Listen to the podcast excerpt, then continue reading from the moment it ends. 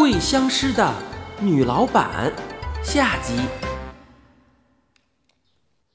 女老板正坐在柜台里头欣赏着大烟斗和烟口袋，抬头瞧见我们，她急忙把东西塞进抽屉。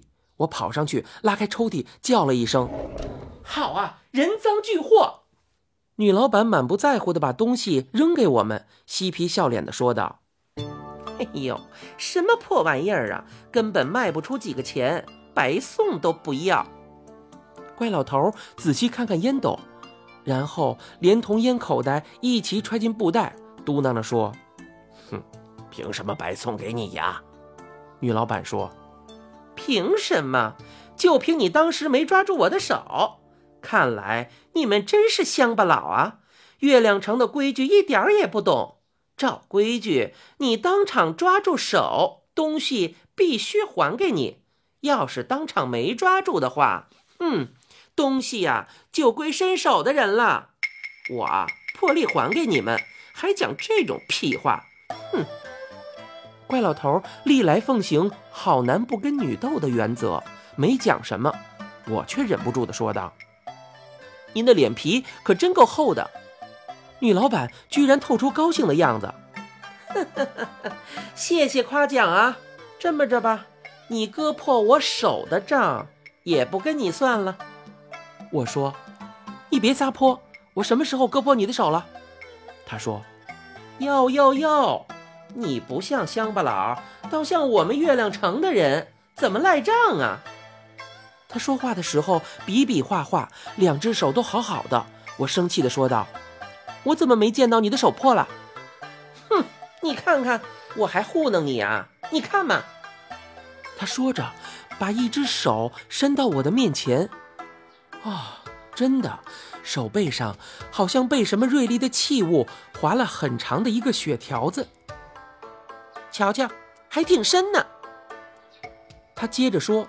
还伸出两只手来验看这只手伤口的深度，伸出两只手。我到这会儿才发现，他受伤的那只手是从胸口的一条袖子里伸出来的。我惊叫了一声：“你，你有三只手！”我转过去看怪老头，他也正骇然地盯着女老板。女老板好像比我们还要惊奇，说道：“怎么，你就长两只手啊？”我盯着他的第三只手，说道：“多明白，谁不长两只手啊？”他说：“ 哟，你别逗了。”老板娘说完，跑上来揪住我，用一只手在我的胸口乱摸一气。摸完了之后，她又奔向怪老头，摸了一下，哎呦了一声，转身就跑。我说道：“别查了，他跟我一样，您找什么呢？”女老板说：“找胳膊门啊。”我说。我刚才还见过我们这位老人家光脊梁，我向您保证，他胸脯子上什么门都没有。捎带着问一句，你们月亮城的人都有那个门啊？他说：“当然啦，不然那只手和胳膊怎么伸出来？不就成了残废了吗？”你是说，我们两个都是残废啊？哎，不是那个意思，你们呐，准是外国人。我听说海外有个国家，那儿的人呀，就是长着两只胳膊、两只手的。可我就不明白了，就两只手，你们拿什么挣外快呀？我问他，什么挣外快呀？站在门口的怪老头也搭茬了：“嗨，不就是刚才他来的那一招吗？”女老板说：“您站那么远说话，多别扭啊！”怪老头还是不敢回来，他说。这儿啊方便，一迈腿啊就溜出去了。我还是不太懂，又问女老板道：“我们在大街上逛了半天，怎么没有见三只胳膊的？”怪老头抢先回答道：“哎呦，真笨，不是没伸出来吗？你没见他们胸前都有个空袖子？”他这么一说，我倒是想起来了，好像那些看热闹的人胸前是有一件事物，打着领带似的。女老板说。老头说的对，你看我还有吗？我看看女老板，果然她也只有两只胳膊了，第三只不知道是什么时候已经缩了回去，胸前只有条空袖子，服服帖帖地依附着上身。由于花色和整个上衣是一样的，如果不仔细看的话，谁也不会注意那还有条袖子。怪老头说：“行了行了，别没完没了的了。哪吒还六只胳膊呢，三只有什么了不起的呀？你不走，我可走了啊！”我说：“好，好，好，咱们走。”女老板跨上一步拦住我：“你别走，咱们的事儿还没完呢。你割破了我的手的事儿怎么办呢？”我说：“你不是讲那账不跟我们算了吗？再说我根本没有割破你的手，谁知道你是在哪儿弄的？”他说：“就是你兜里揣着的刀子划破的。我兜里根本没有什么刀子，不信你看。”我把兜里翻出来让他瞧。他瞧见了那块硬币，眼睛马上亮了，就跟那个赶车的一样。哟，我当还是我们这儿的石头钱呢，快让我瞧瞧。他盯着那一块钱，我把那块硬币递给他。女老板毫不掩饰的兴奋，翻来覆去的看，还放在嘴边上摇摇。哈，外国钱，听说这玩意儿很坚挺啊。怪老头说。对呀，咬着准硌牙。我从他手上把那一块钱夺回来，这可是我唯一的财产了呀！谁知还会派上什么用场？我说道：“我没有带刀子吧？好了，别耽误您的生意了。”我和怪老头走了出来，沿着那条街继续往前走。一路有行人擦肩而过，怪老头就迅速跳开。我说：“您干嘛呀？这么走路累不累？”怪老头说。哎呦，是累点儿，可是安全呀！你没听说这儿的人都是有三只手的吗？我说：“您把手搁在兜里不就完了吗？”哦，对呀，那我搁兜里。可是他刚把手揣进衣袋里，就叫了一声：“哎呦！”接下来他把自己全身摸了个遍，说道：“完蛋了，还是让人家给偷去了。”我正要说话，却看见一只手突然伸进我的裤袋，我还没来得及做出反应，白光一闪，那只手又不见了。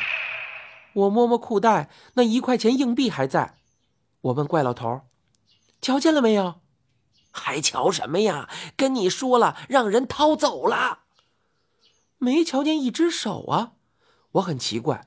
怪老头当时正呆呆的看着我，他应该也看见了。走，咱们回去。还是找他。你说谁呀？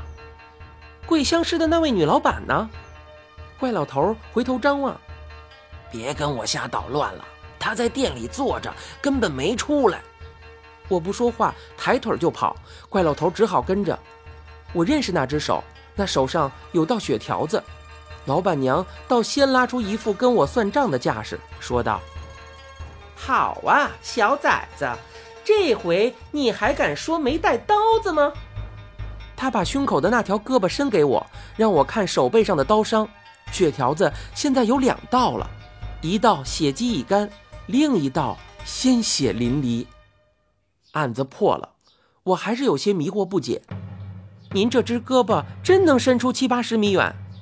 他发脾气说道：“少废话，你说这事儿怎么办吧？”怪老头一边叫道。你先把烟斗还给我。哼，还你烟斗，门都没有！月亮城的规矩我早就跟你们说了，还不知道吗？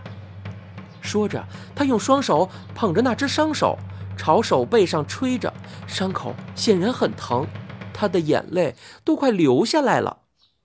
我真有些可怜他了。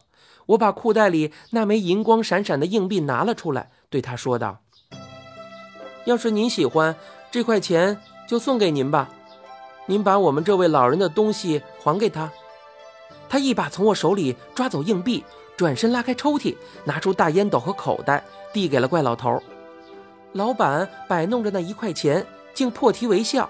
我说：“你有这么大本事，也用不着卖什么桂花汤圆了，坐在柜台里头，把手伸到大街上去掏就是了。”他一点儿也听不出挖苦的意思。叹了口气，说道：“哎，我这一招，本地人个个都会，能防得住他们的手，不伸进我的柜台里就不错了，还掏人家。我一个妇道人家，又没力气去拆后一家的墙，砍他家的树糊口，就只好开个小饭馆儿，不容易呀。本地人不来吃饭，外国游客又因为飞车涨价，一天比一天少。